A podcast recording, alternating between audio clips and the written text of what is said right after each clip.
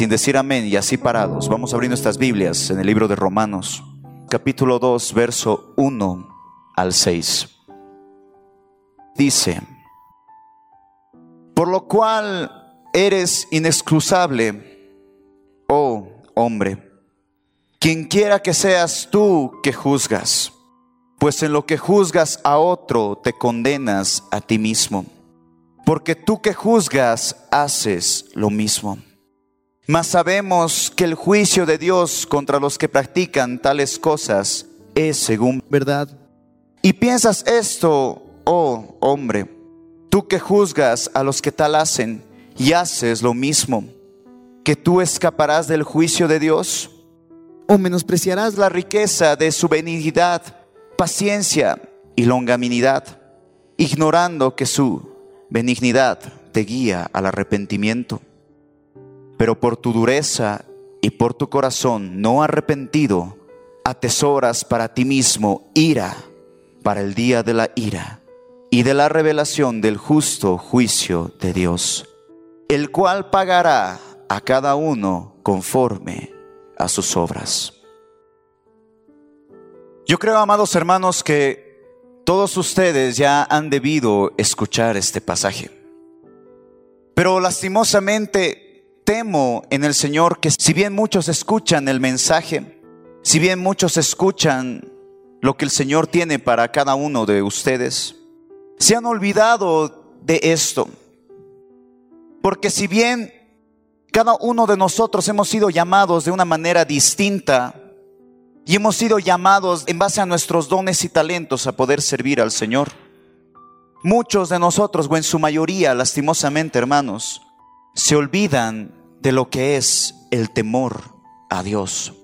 El temor a nuestro Señor no es igual que el miedo como muchos piensan que es tenerle miedo al Señor y no es así. El temor al Señor es tener reverencia. El temor al Señor es guardar tanto tu vida espiritual como tu vida física en pro del Señor. Toda la iglesia ha sido llenada de dones y talentos para edificación de la misma. Muchos en el pasado creían que dentro de la iglesia los únicos dones que servían era el don de la música y el don de la predicación. Pero ¿dónde quedaron los otros dones? Hoy en día, amados hermanos, muchos sirven con su voz, otros sirven con sus manos, otros sirven danzando, pero todos, y escúchenme bien, absolutamente todos sirven a Dios. Por la misma razón, amados hermanos, cada uno de ustedes tiene que tener reverencia por lo que se está haciendo dentro de la congregación. Y también tenemos que tener reverencia de los dones y talentos que el Señor nos ha dado. Porque ninguno de los seres humanos que son hijos de Dios son inútiles. ¿En qué sentido? En el sentido que todos nosotros tenemos talentos. Todos nosotros tenemos dones. Y algo muy especial, todos nosotros tenemos el don del Espíritu Santo. Porque la palabra nos habla de que el Espíritu Santo, si bien nos guía a toda verdad, es nuestro compañero. Su Espíritu Santo es quien nos guía cada paso para no caer. Y la palabra nos dice que cuando nosotros recibamos al Espíritu Santo, entonces ¿qué? Entonces tendrán poder. ¿Y cómo se manifiesta el Espíritu Santo? A través de las lenguas. ¿Cuántos aquí oran en lenguas? Levanten su mano. Muy pocos son los que se arriesgan a tener una comunicación íntima y misteriosa con Dios. Porque también la palabra dice que aquellos que hablan en lenguas hablan misterios con Dios. Es por eso que las mayores bendiciones de los siervos de Dios y en especial del apóstol Pablo llegaba a través de las lenguas. Porque él decía que aquel que habla en lenguas se edifica a sí mismo. Y aquella persona que utiliza sus dones y talentos al servicio de la iglesia edifica al cuerpo de Cristo.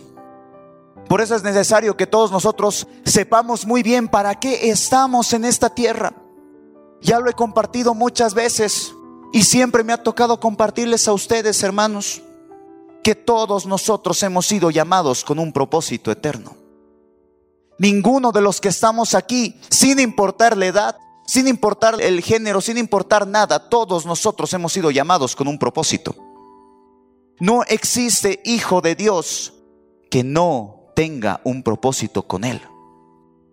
Es por eso que cada uno de nosotros somos buenos en algo, se podría decir así. Todos nosotros somos buenos en algo. Pero todos, absolutamente todos, tenemos un servicio por delante. Amén. Pero sucede que hoy en día la iglesia cada día está más dormida. La iglesia prefiere aglutinar eventos, transformar y maquillar la palabra con tal de ganar adeptos, con tal de ganar gente, cuando la verdadera palabra que va a penetrar a aquellos que no conocen a Cristo es el Evangelio. ¿Se están dando cuenta? Y nosotros como hijos de Dios no podemos quedarnos callados. Nosotros como hijos de Dios no podemos acostumbrarnos a estar solamente sentados en la iglesia, escuchando y recibiendo palabra y jamás hacer nada por nuestro Dios. Porque de otra manera, amados hermanos, estamos fallando en nuestro propósito. Porque una vez más, amado hermano, ninguno de los que estamos hoy aquí hemos sido llamados a calentar un asiento. Si bien todos estamos y cumplimos el mandato de congregarnos, lo que tú recibes en este lugar es para que luego te levantes de esa silla y lo des a los que están allá afuera. Aquellas personas que no desean utilizar sus dones, aquellas personas que no desean servirle al Señor, aquellas personas que se contentan con estar solamente sentados, están siendo por poco devorados por el enemigo. Porque algo que a Satanás le encanta es que tú te quedes sin hacer nada. ¿Por qué? Porque quiero decirte algo.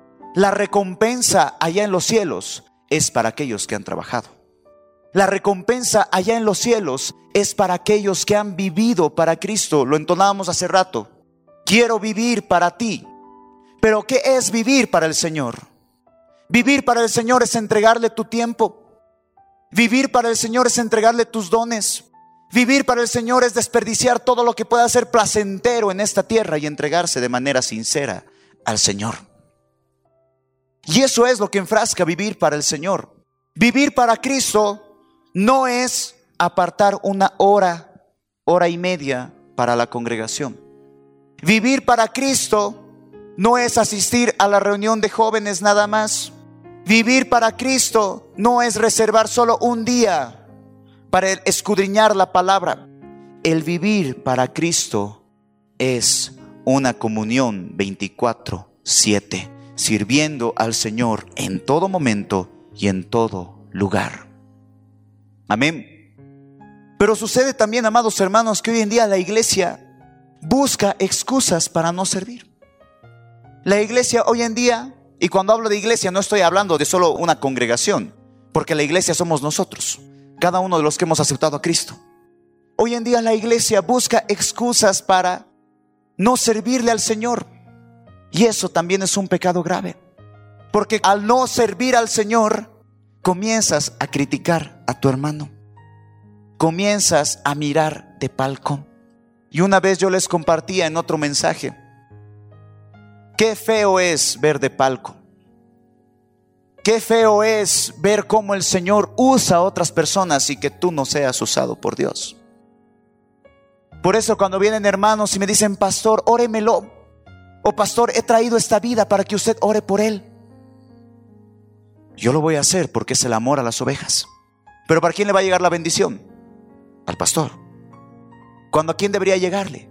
A ti. Porque ¿quién ha sido escogido? ¿Solo el pastor? No. Otra vez. Cada uno de nosotros tenemos un propósito en esta tierra.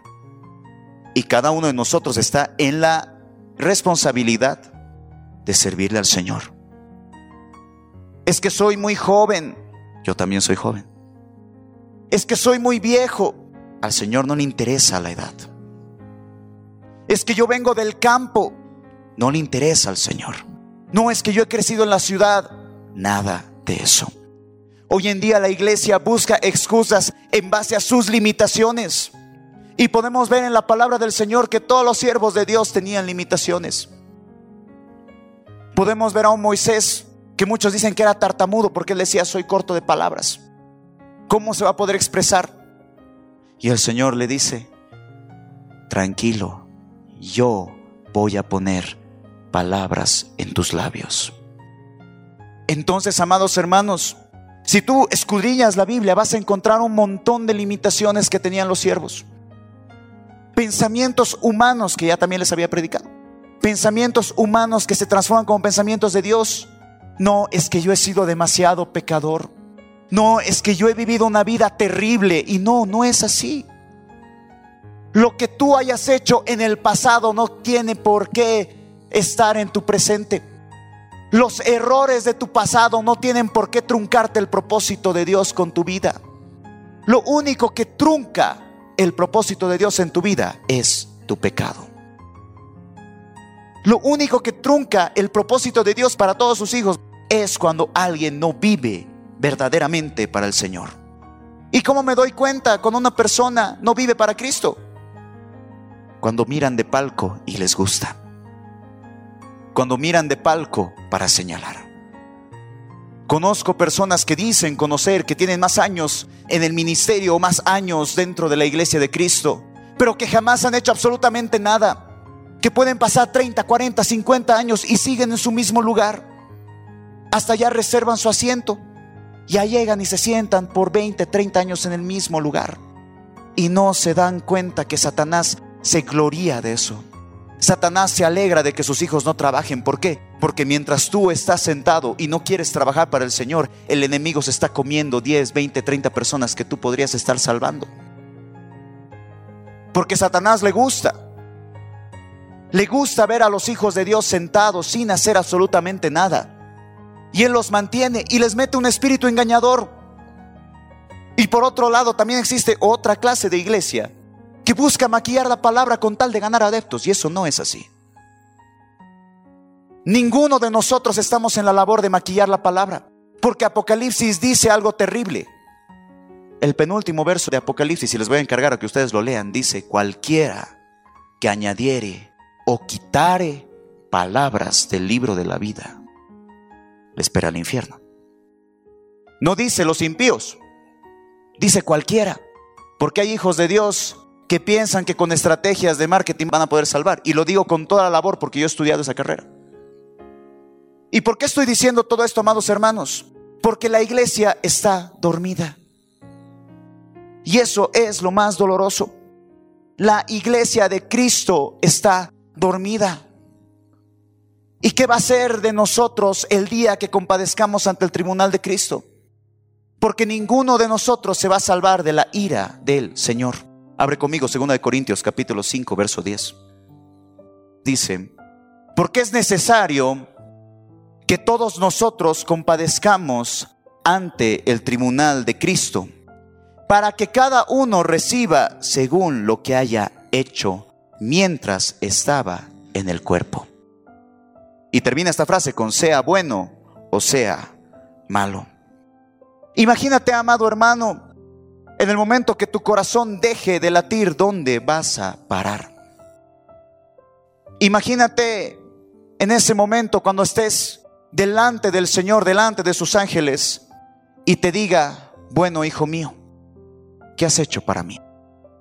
Muchos en aquel momento responderán, Señor, yo me he congregado, yo no he faltado ningún domingo a la iglesia. Sí, pero ¿qué has hecho para mí? No, eh, Señor, yo tenía un trabajo y una familia, no he podido servirte. Y otra vez, así te suene redundante. Una vez ya lo dije. ¿Crees que el Señor te ha dado un hogar para que no le sirvas? No. ¿Crees que el Señor te ha dado un trabajo para que te enfoques en tu trabajo? No. Al contrario, todo eso son bendiciones del Señor. Y por recibir la misma bendición del Señor, deberíamos ser un poco agradecidos. Y yo les pregunto a los padres, ¿Acaso no les duele el corazón cuando sus hijos no les dan las gracias por la ropa que usan? ¿Acaso a los papás no les duele el corazón cuando los hijos se portan mal? ¿O acaso a ustedes papás no les duele el corazón cuando menosprecian los regalos que ustedes con tanto esfuerzo le dan? De la misma manera, amados hermanos, de la misma manera, papá se duele. ¿Y por qué se duele? Porque él ha padecido tanto. Lo han maltratado, lo han golpeado, lo han humillado. Ha tenido que soportar en silencio cada clavo que ha penetrado su cuerpo, sin decir una sola palabra. ¿Para qué? Para que tú estuvieras hoy con vida, que tú estuvieras hoy en este lugar y para que el Señor hoy pueda rescatarte.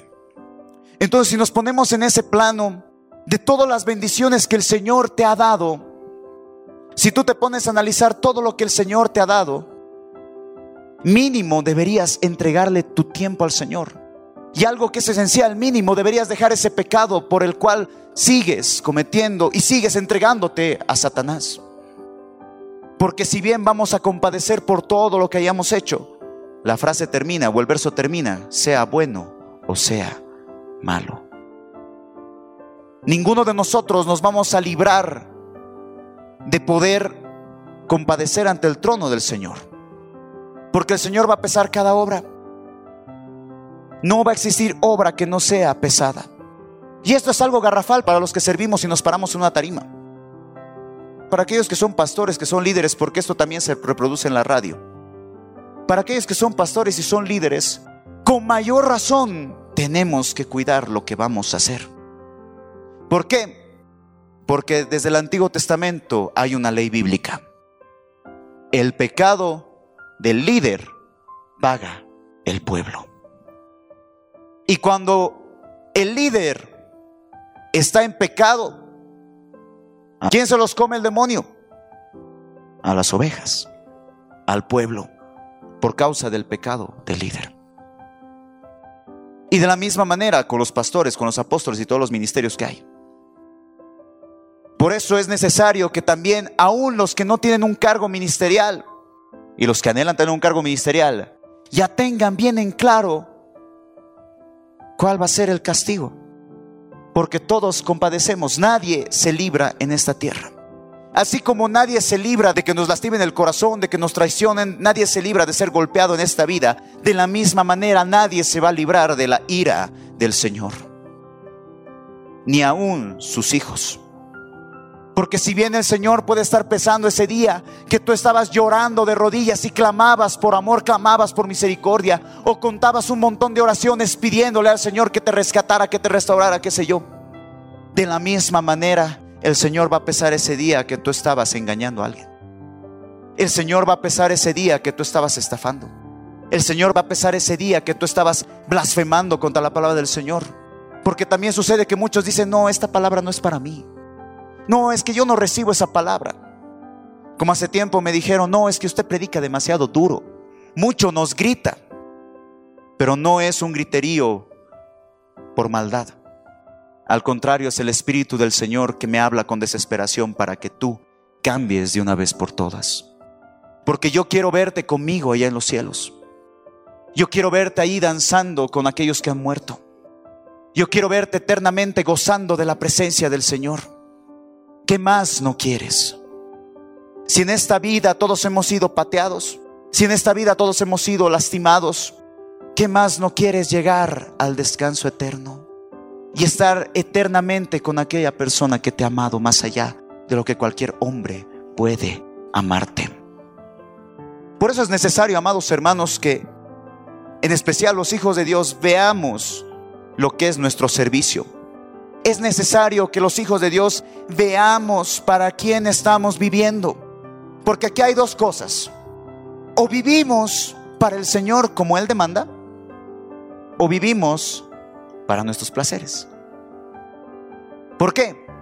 Porque todos en esta tierra tienen sueños. Y yo ya lo había predicado y siempre lo digo. Amo predicar que Dios cumple sueños. Y es parte de mi mensaje el predicar que el Señor cumple sueños. Pero para que el Señor cumpla sueños es necesario enterrar esos sueños y primero ver qué es lo que Dios quiere. Porque está escrito en su palabra que primero que hay que buscar y todo lo demás viene por añadidura. Y eso incluye los sueños, las metas, los deseos. sirve primero al Señor. Porque de esa manera una lluvia de bendición cae. ¿Por qué? Porque el servicio es una forma de agradecimiento. Y quiero decirte algo. Esto es la tercera o cuarta vez que lo estoy predicando.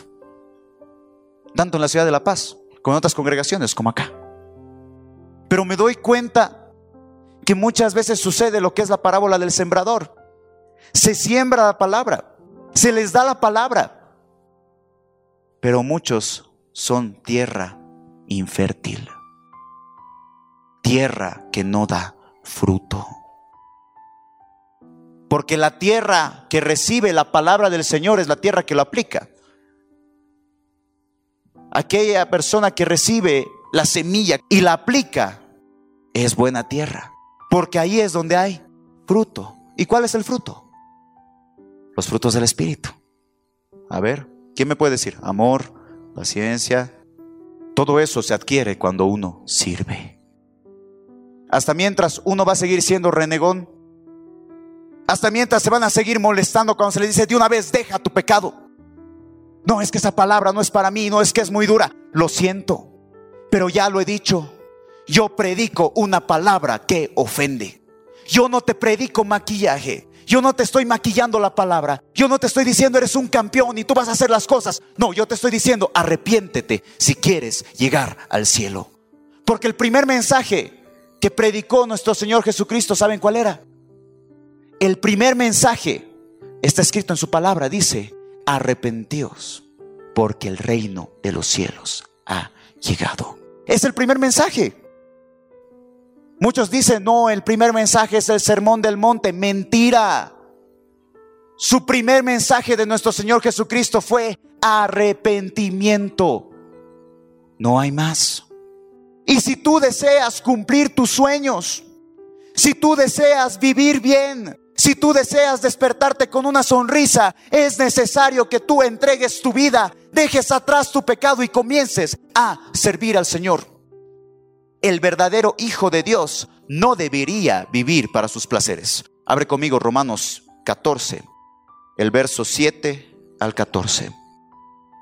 Porque ninguno de nosotros vive para sí y ninguno muere para sí.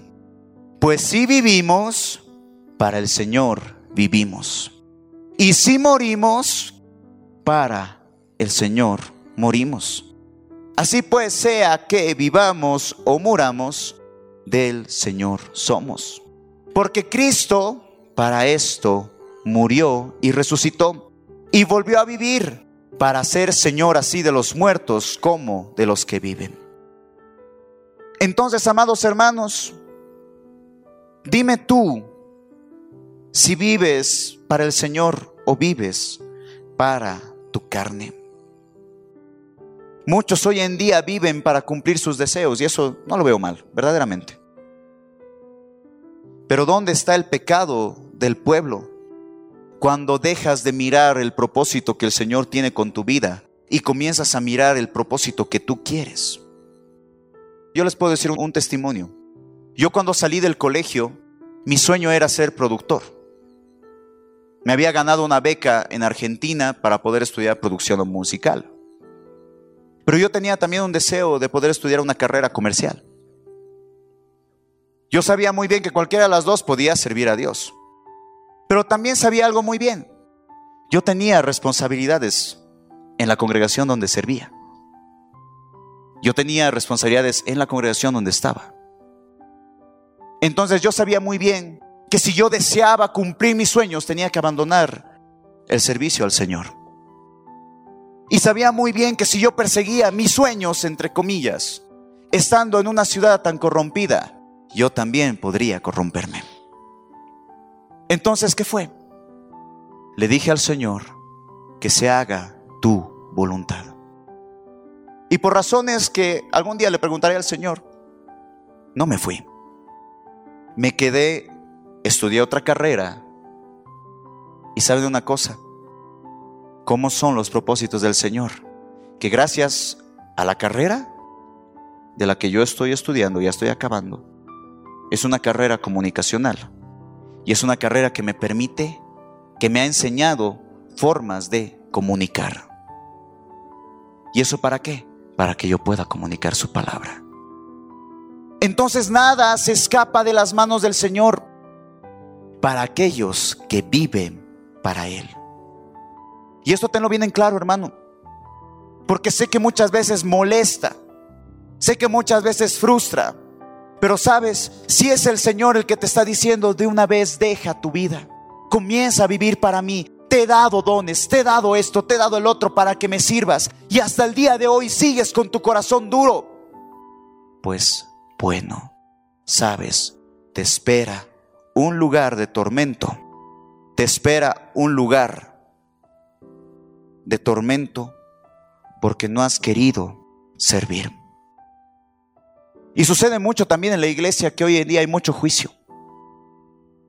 Y esto también es una de las causas del por qué también en la iglesia se ha perdido el temor al Señor. Porque no tenemos temor para levantar falsos contra el hermano. Hoy en día los hijos de Dios no tienen temor de hablar mal de alguien. Y eso también es algo grave. ¿Por qué? Porque por tus palabras te condenas. Y no entren con la excusa, porque muchos también, claro, con un poco conocimiento de palabra, dicen, no estoy juzgando. Mi intención no es juzgar. Pero ahí viene un dardo de fuego lleno de veneno que busca lastimar al hermano. ¿Y eso desde dónde viene?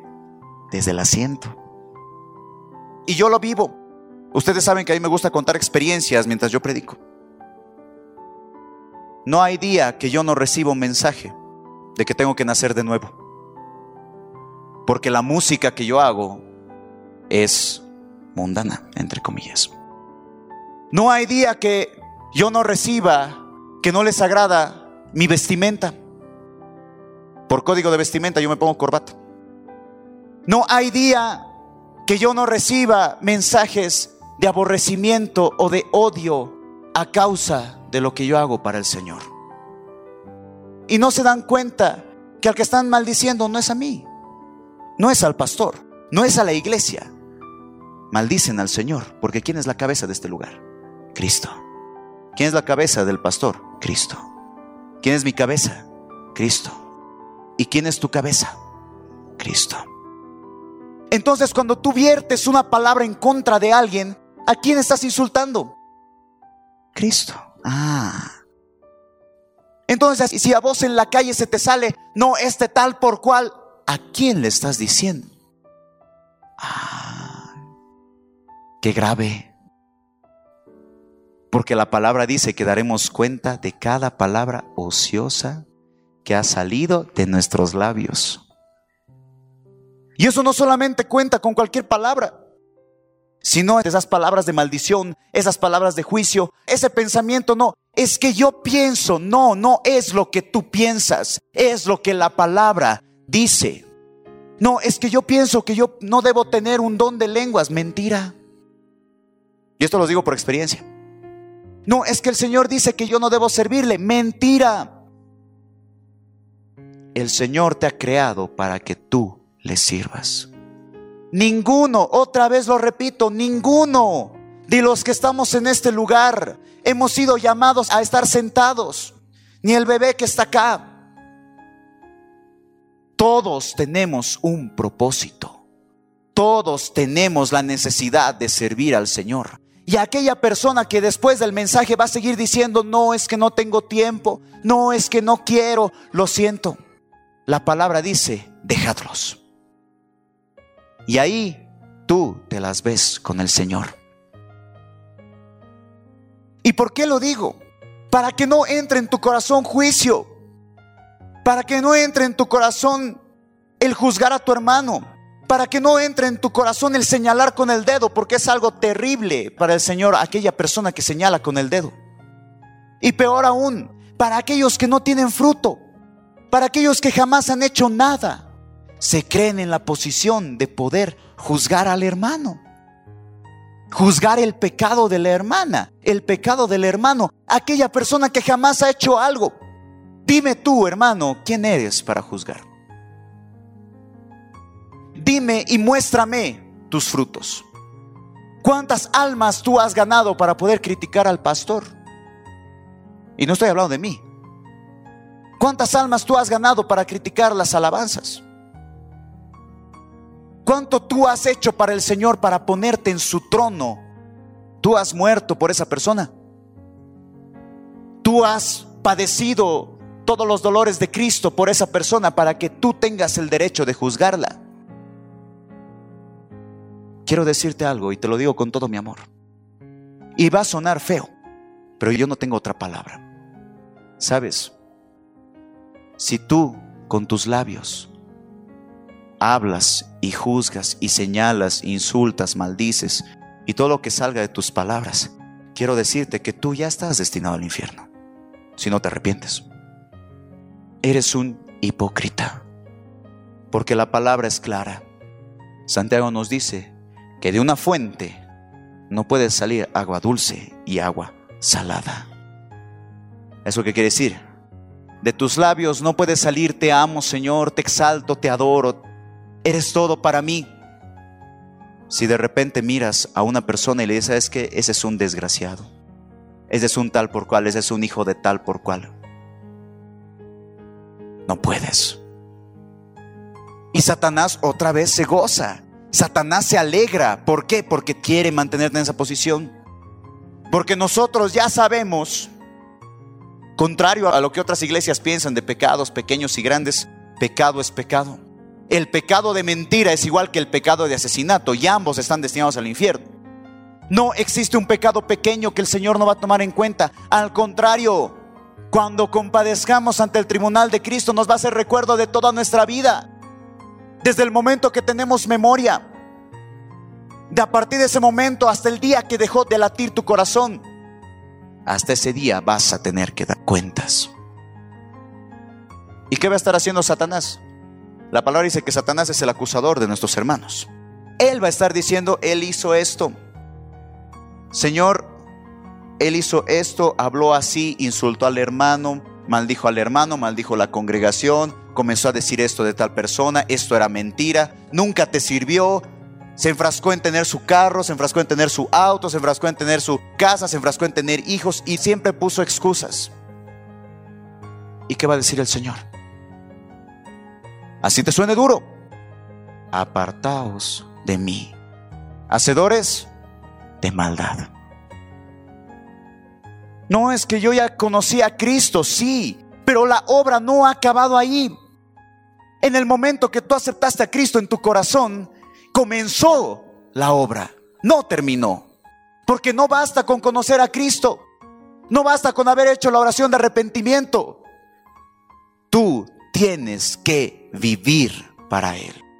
Tú tienes que entregarle tu tiempo por agradecimiento. Porque ninguno de nosotros está obligado a servir. Eso es cierto. Tú no quieres servir, allá tú. Pero por agradecimiento de lo que Él ha hecho en tu vida, deberías servirle. ¿Por qué yo he dejado toda mi juventud atrás? Porque el Señor me sanó de la depresión. ¿Por qué he dejado atrás todo lo que para mí era sublime? Porque me gustaba salir con mis amigos, me gustaba vivir una vida juvenil como la que el mundo tiene. Me agradaba esa vida. ¿Por qué la dejé?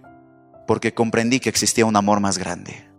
Porque yo sabía que tenía un propósito. Porque yo anhelo, y siempre lo digo así, anhelo a ver a mis familiares que han partido. Anhelo ver aún a mi mascota que he perdido hace un año. Hasta en cosas tan minúsculas es un motor para servir a Cristo. Y una forma de agradecimiento es entregarle tu vida. No señalando al hermano, no poniéndote en la posición de juez y decir, no, es que a mí no me parece. No, es que yo no creo que sea de esta manera. No, es que yo pienso que es de esta manera. O peor aún, hablando mal de uno y de otro, hablando en contra del hermano que está, hablando del hermano en contra del hermano que ya no está. No, de esa manera ninguno se gana el cielo. Yo no me voy a ganar el cielo hablando mal. Yo no me voy a ganar el cielo insultando a alguien. No me voy a ganar el cielo maldiciendo a alguien. No me voy a ganar el cielo siendo juez. Me voy a ganar el cielo viviendo en santidad. Porque está escrito, abre conmigo, Santiago capítulo 2, verso 13. dice, porque juicio sin misericordia se hará con aquel que no hiciere misericordia. Y la misericordia triunfa sobre el juicio. Hermanos, muchos han perdido de tal manera el temor a nuestro Señor que ya hasta inclusive disfrutan de su pecado. Disfrutan viendo sufrir a alguien más. Muchos han perdido el temor en gran manera al Señor, que ya no les importa cometer pecado. Es más, se desesperan por cometer pecado. ¿Y cuál es la excusa? No, es que Dios me ama. No, es que Dios ha pagado todos mis pecados en la cruz del Calvario, pasados, presentes y futuros. Y no es así. El Señor sí ha pagado todos los pecados. Pero cuando tú cometes pecado, ese pecado no se perdona. Porque tú sabiendo hacer lo bueno, hiciste lo malo. Y para eso no hay perdón. Grave. Cuando no hay un arrepentimiento genuino, claro está. Y el arrepentimiento genuino viene con cambio de actitud. Uno puede darse cuenta que se ha arrepentido de todo corazón de sus pecados cuando no vuelve a cometerlo. Cuando ya evita y corre para no cometer ese pecado. Ahí te das cuenta que hay un arrepentimiento genuino. Pero cuando tú dices, no, ya he pecado, sí, perdón Señor, pero sigues cometiéndolo o sigues buscando una excusa para cometerlo, ahí estás grave. Porque ahí el Señor cuando compadezcas ante el tribunal de Cristo, vienen los ayes. Y esos ayes vienen a toda la humanidad. Esos ayes vienen a toda su creación.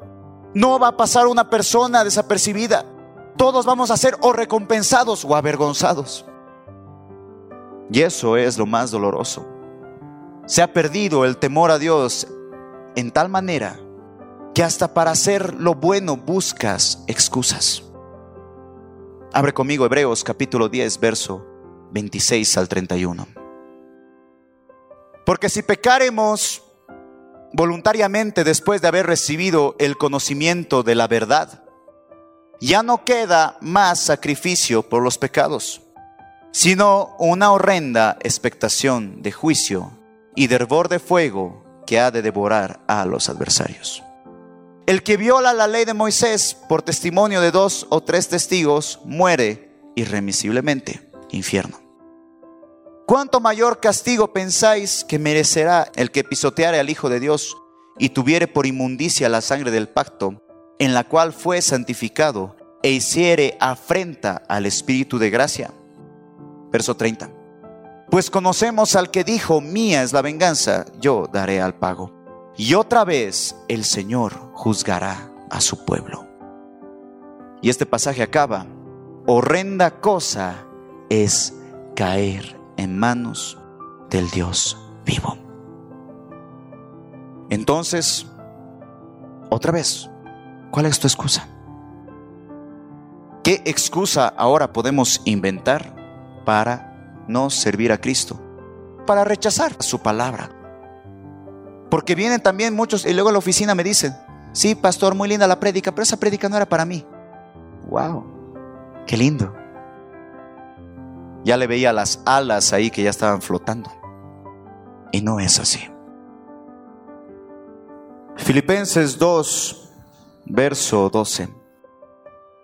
Dice la palabra del Señor, por tanto, amados míos, como siempre habéis obedecido, no como en mi presencia solamente, sino mucho más ahora en mi ausencia.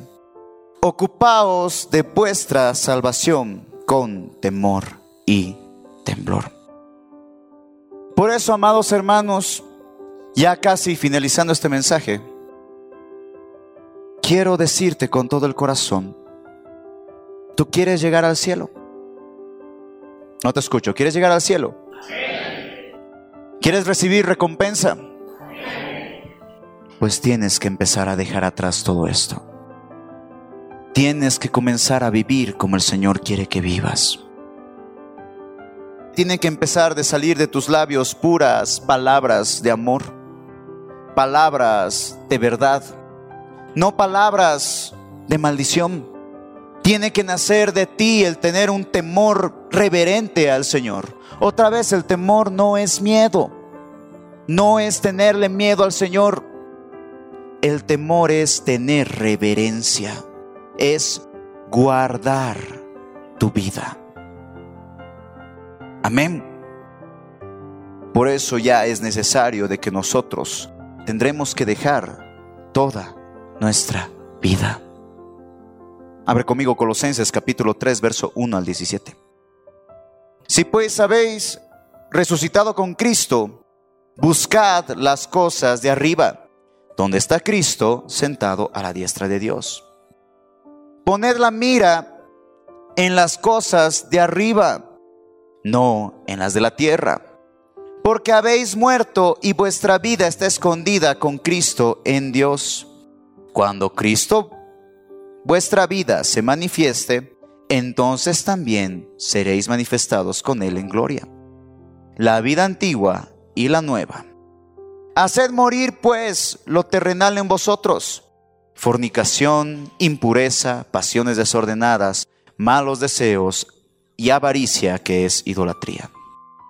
Cosas por las cuales la ira de Dios viene sobre los hijos de desobediencia, en las cuales vosotros también anduvisteis en otro tiempo cuando vivías en ellas.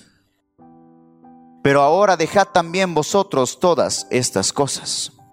Ira, enojo, malicia, blasfemia, palabras deshonestas de vuestra boca, mentira.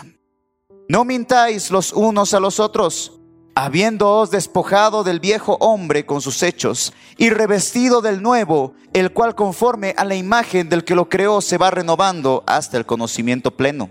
Verso 11. Donde no hay griego ni judío, circuncisión ni incircuncisión, bárbaro ni escita, siervo ni libre, sino que Cristo es el todo y en todos.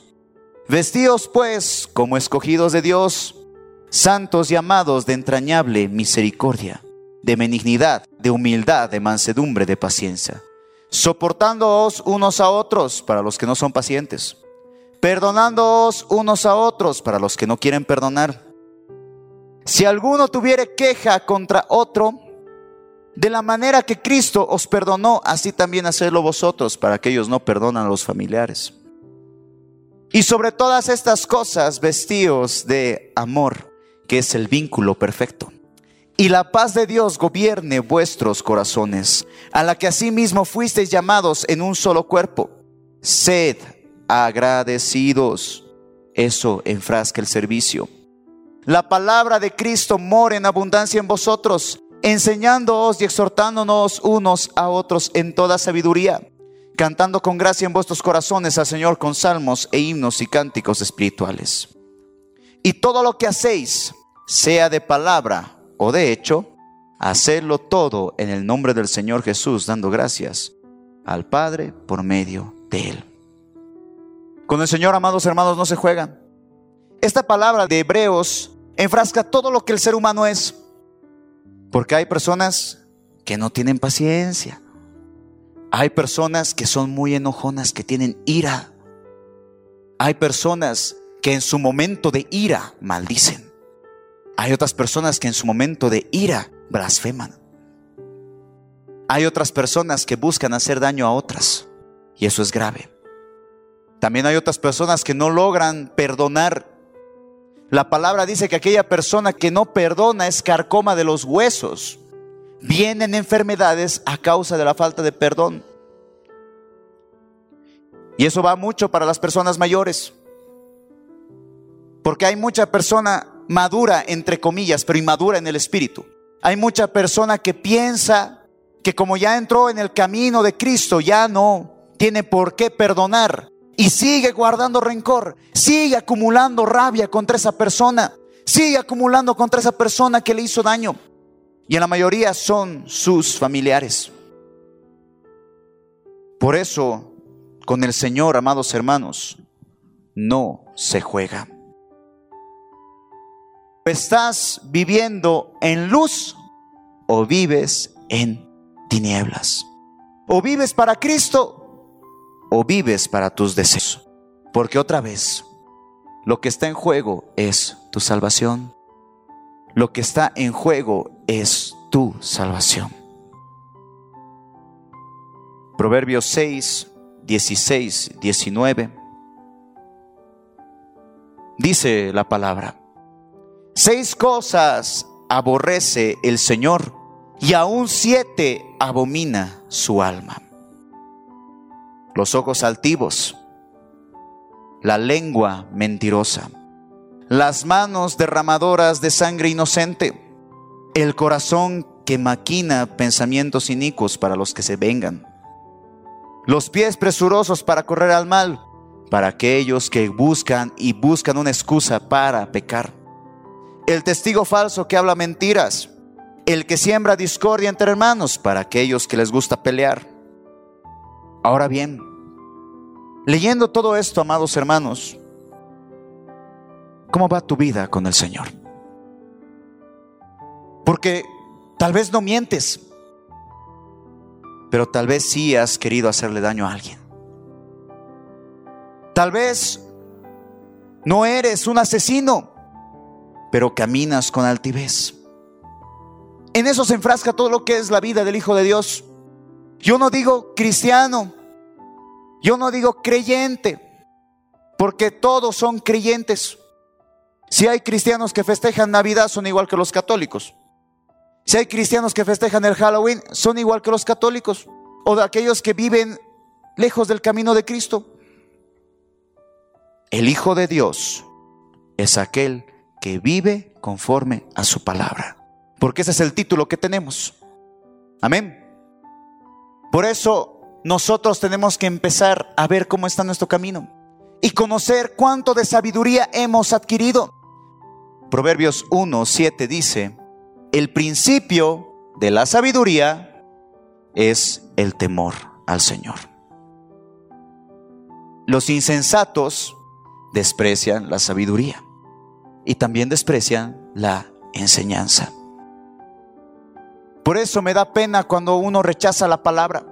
Cuando uno dice, no, esto no es para mí, no soy yo. Lo que el pastor está diciendo, no, no soy yo. Insensato. Insensato. Porque la exhortación no viene de parte del hombre. La exhortación viene de parte de Dios. ¿Para qué? Para salvar tu alma. Para que te ocupes de tu salvación. Porque si sigues ocupándote en tus placeres de la vida, si sigues acumulando riquezas para ti, si sigues acumulando para cumplir tus sueños, vas a caer en lazo del enemigo. Y no hay nada peor que haber fracasado en el propósito que tenías con el Señor. ¿De qué te sirve haber sido exitoso en esta tierra si has fracasado en tu propósito con Dios? ¿De qué te sirve como el rey Salomón haber acumulado todas las riquezas del mundo? ¿De qué te sirve haber sido un hombre o una mujer exitosa si has perdido por lo que habías llegado a esta tierra? Ustedes que conocen la historia de Salomón saben muy bien que el primer capítulo que escribe Eclesiastés es vanidad de vanidades. Y en vanidad de vanidades, ¿qué dice? Yo he hecho esto, he hecho el otro, he sido rico, he tenido mujeres, he tenido premios, he tenido trofeos, he construido todo esto. Pero al fin de cuentas todo esto es vanidad. ¿Y por qué es vanidad? Porque falló con su propósito, porque no llegó a la meta. Y lastimosamente Salomón está en el infierno. Y si tú quieres acompañarlo, pues bueno, sigue viviendo como vives. Si tú quieres acompañarlo en el infierno, en el tormento, sigue, sigue en la forma en la que estás. Pero si tú deseas vivir eternamente con Cristo, si tú deseas tener descanso eterno, si tú deseas ver a tus familiares que han partido, si tú deseas tener las recompensas más grandes que el Señor está preparando para sus hijos, pues bueno, comienza a vivir para Él. Amén. Por eso es que muchos jamás se han acercado de una manera genuina. Muchos han pensado que acercarse a Cristo era simplemente la oración de arrepentimiento, pero no. Una persona que experimenta el amor del Señor, que experimenta los beneficios del servicio, una persona que experimenta lo que es la reconciliación con el Señor, el perdón de los pecados, no se aleja fácilmente. ¿Por qué? Porque la experiencia es lo que te ata al Señor. Pero una persona que se ha quedado sentada ahí viendo de palco, que le gustaba ver cómo el Señor usaba a los siervos, que le gusta ver cómo son sanidades, que les gusta ver de lejos todo lo que sucede, va a venir Satanás, le va a poner una prueba y se va a alejar. Así de simple. ¿Por qué? Porque ese hijo de Dios nunca buscó conocer más a Dios. Y esto te lo voy a volver a repetir. ¿Cómo quieres conocer a un Dios que sana las heridas del corazón si tú no quieres acercarte para que Él te sane. Porque si no conoces al Dios sanador, es porque jamás has pasado enfermedad. ¿Cómo sabes lo que es nuestro Dios que da prosperidad económica y en todas las áreas si jamás has pasado un tiempo de necesidad? Pero eso no lo comprenden muchos. Muchos creen que no viene la prueba y yo me alejo. O estoy pasando un momento difícil y retrocedo para atrás y no es así. Porque Satanás utiliza las pruebas netamente para eso. Porque si tú pasas una prueba es el momento donde más tienes que aferrarte a Dios. Pero sucede que cuando llega la prueba, lo primero que hace, no, yo voy a volver a mi camino anterior. No, no, no, yo, yo voy a volver a tomar. Yo voy a volver a fornicar. Yo voy a volver a mi vida pasada porque no, no me ha funcionado esto. Y no es una función, no es una estrategia, no es una alternativa, Jesús. Jesús es vida, no es alternativa. ¿Y por qué no es alternativa? Porque, en primer lugar, la palabra dice que nosotros no le hemos escogido a Él. Yo no he tomado la decisión de seguir a Cristo. Porque la palabra dice que desde la fundación del mundo, Él ya sabía quiénes iban a ser salvos. Él ya sabía quiénes lo iban a rechazar y quiénes iban a acercar a Cristo. Y es por eso que nosotros estamos aquí, porque somos salvos. Pero la salvación se pierde. La salvación se pierde cuando hay pecado. La salvación se pierde cuando no sirves. La salvación se pierde cuando juzgas. La salvación se pierde cuando hablas mal, cuando insultas, cuando maldices. Ahí la salvación se pierde. Y yo te quiero volver a decir, entonces, ¿qué? ¿Quieres acompañar a Satanás con todo su juicio allá en el infierno? Solo porque no se te dio la gana de servir al Señor? ¿O quieres verdaderamente decir yo quiero vivir para Cristo? Y vivir es dejar atrás todo.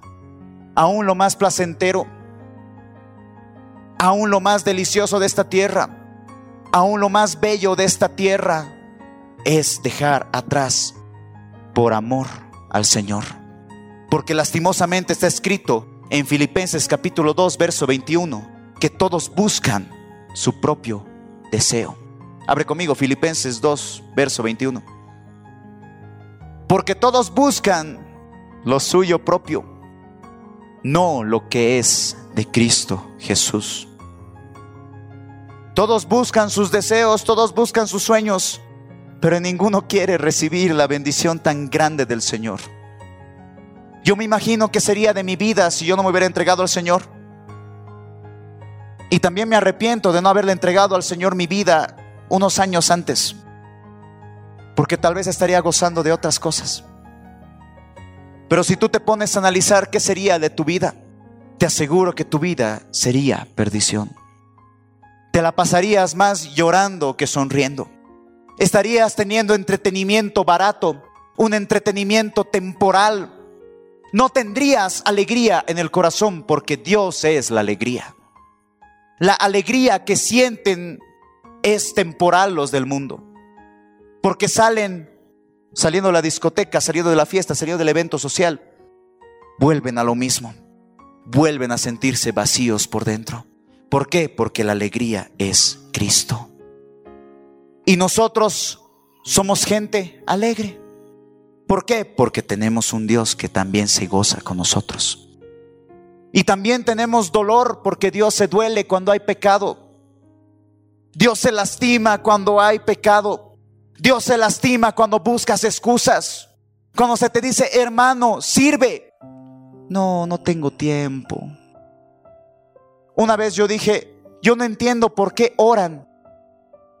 Y les dije a un grupo de jóvenes, yo no entiendo por qué oran para servirle al Señor y no oran por la persona con la que se van a casar. Porque es una falsa seguridad. Voy a orar para ver si el Señor quiere que le sirvas. Tú ya tienes una labor. ¿Cuál es la labor de todo hijo de Dios? A ver, pregunto, ya para acabar el mensaje. Id por todo el mundo y predicar el Evangelio a toda criatura.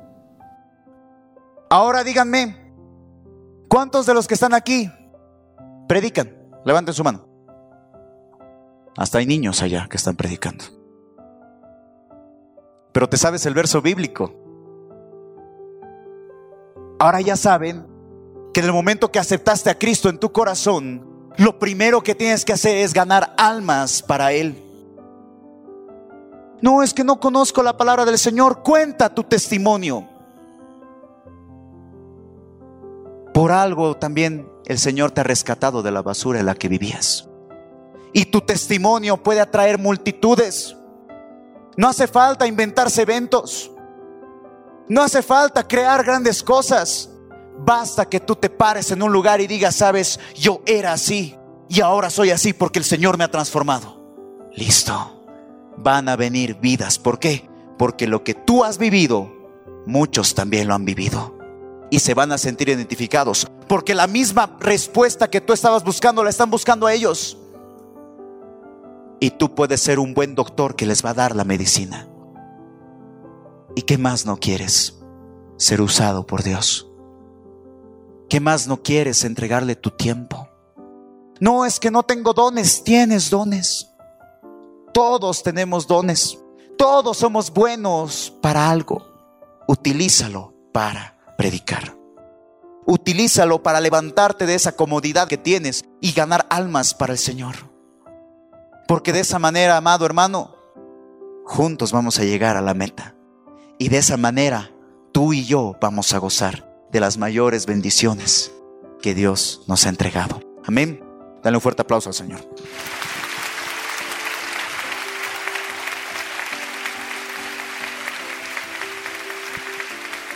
Y para terminar, Apocalipsis capítulo 22, verso 12 al 15. He aquí yo vengo pronto. Y mi galardón conmigo para recompensar a cada uno según sea su obra. Yo soy el alfa y la omega, el principio y el fin, el primero y el último. Bienaventurados los que lavan sus ropas para tener derecho al árbol de la vida y para entrar por las puertas de la ciudad aquellos que se arrepienten.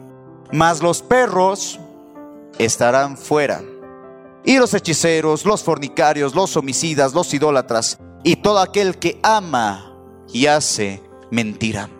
Todo aquel que ama qué? Sus pasiones, sus deseos, su carne, sus sueños. Pero todo eso es mentira. Imagínate, tú ya sabes que estamos viviendo tiempos difíciles. Tú ya sabes que va a venir un tiempo donde nos van a poner bozal en la boca y no vas a poder congregarte. Aquellos que se han parado en una tarima a predicar van a ser perseguidos, los van a hacer huir del país. Y eso va a suceder a nivel mundial, no solamente en Bolivia. Y algo que es terrible es que ahorita, en este momento, en estas horas, tú tienes la oportunidad de servir. Tienes la oportunidad de salir de este lugar acabando el culto, irte a esa plaza y poder predicar. Pero no, Tienes la oportunidad de entregarle tu tiempo al Señor, pero no. Lo único que haces es acumular riqueza, riqueza, riqueza, riqueza. Y es el mismo pecado del rey Salomón. Vas a acumular vanidad, vanidad, vanidad, vanidad, vanidad. Y te espera el infierno.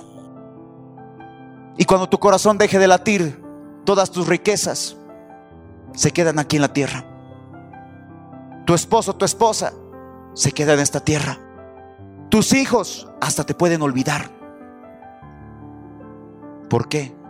Porque no hay no hay un deseo de servir a Cristo.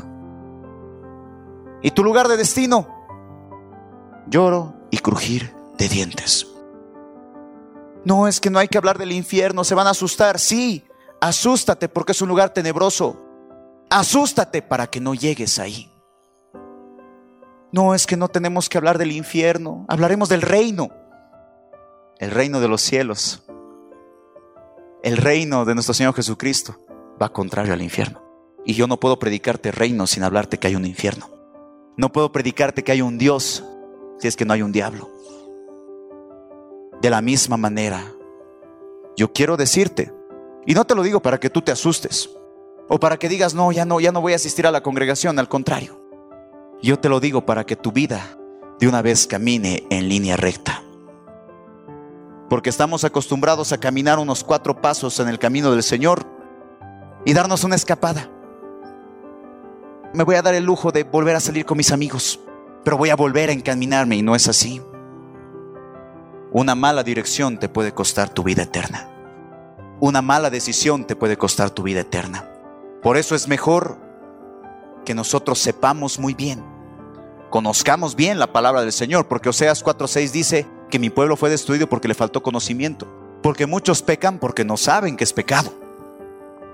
Y para eso tienes la Biblia, para que tú la leas y sepas qué está bien y qué está mal, para que tú sepas qué es lo que Dios quiere de ti y qué es lo que Dios aborrece, y para que de una vez tu camino ya no sea una carretera estilo camino a los yungas, puro desvíos. Al contrario, que tu camino sea recto para llegar a la meta que es Cristo Jesús. ¿Y cómo vas a conseguir eso? Teniendo temor, ocupándote de tu salvación, viviendo en santidad, dejando atrás todos los placeres de la vida. Aún lo que sea más sublime para ti, déjalo atrás. Comienza a servir al Señor y vas a ver que vas a recibir mucho mejor. Por más de que yo soy hijo de pastor y he vivido en la congregación toda mi vida, también he tenido muchos errores. Y ahora me pongo a analizar y digo, Señor, si tan solo te hubiera servido más antes.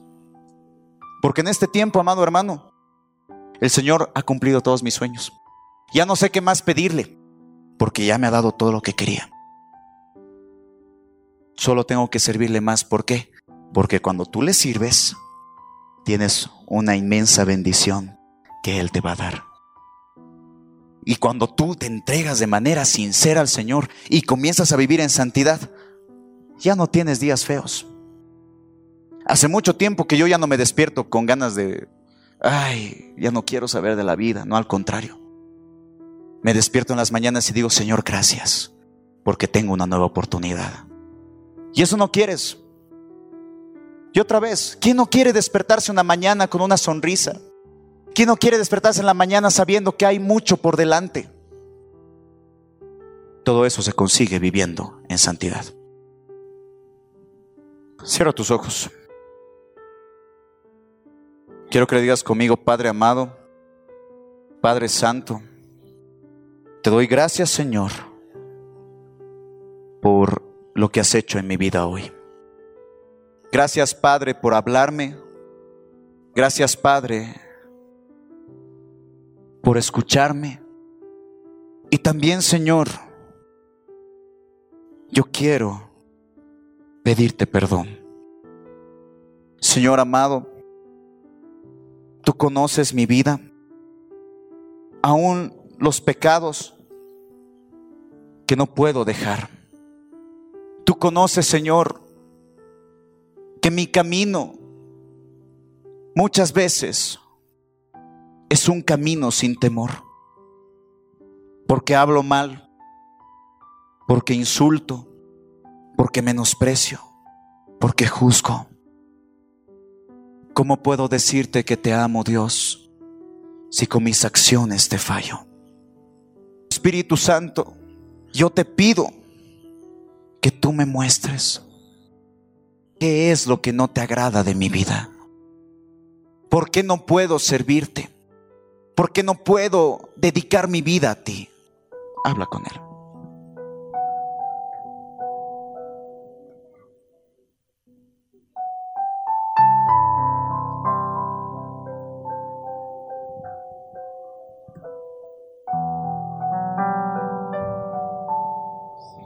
Habla con él ahora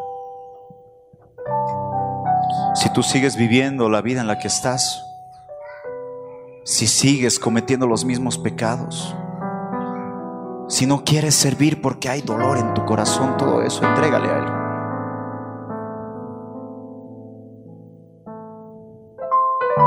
¿Cuál es tu impedimento para servir?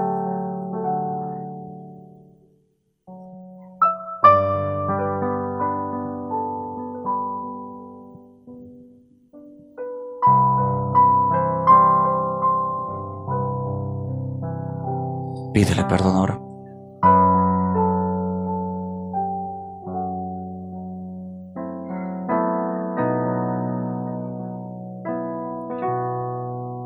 No planees llegar al cielo compadeciendo por cada error que tienes.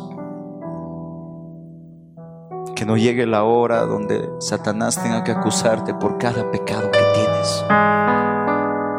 Es ahora, es ahora.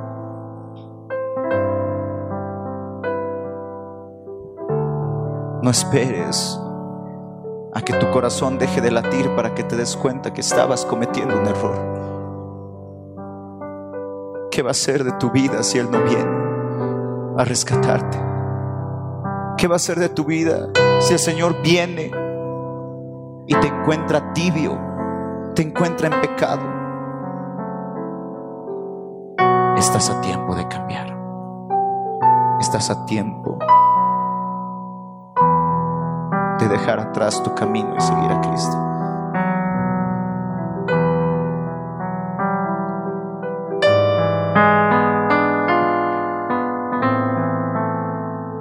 Pídele perdón. Perdóname, Señor. Dile conmigo, Señor amado, todo lo que te he confesado, Dios todo lo que te he dicho, Señor, hoy me arrepiento. Papito eterno, yo quiero irme contigo. Yo quiero estar eternamente a tu lado. No quiero quedarme. No quiero, Señor, compadecer ante tribunal y que mi destino sea el infierno. Yo quiero estar contigo, Señor. Por eso te pido perdón. Señor amado, yo te pido, Señor, que si aún hay algo en mi corazón que deba confesarlo, muéstrame ahora. Te está mostrando Señor ahora. Tal vez es tu hipocresía.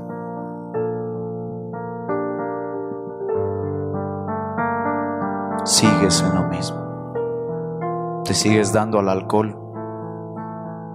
Te sigues dando al sexo. Te sigues entregando a tus pasiones desordenadas. Sigues en el mismo estilo de vida.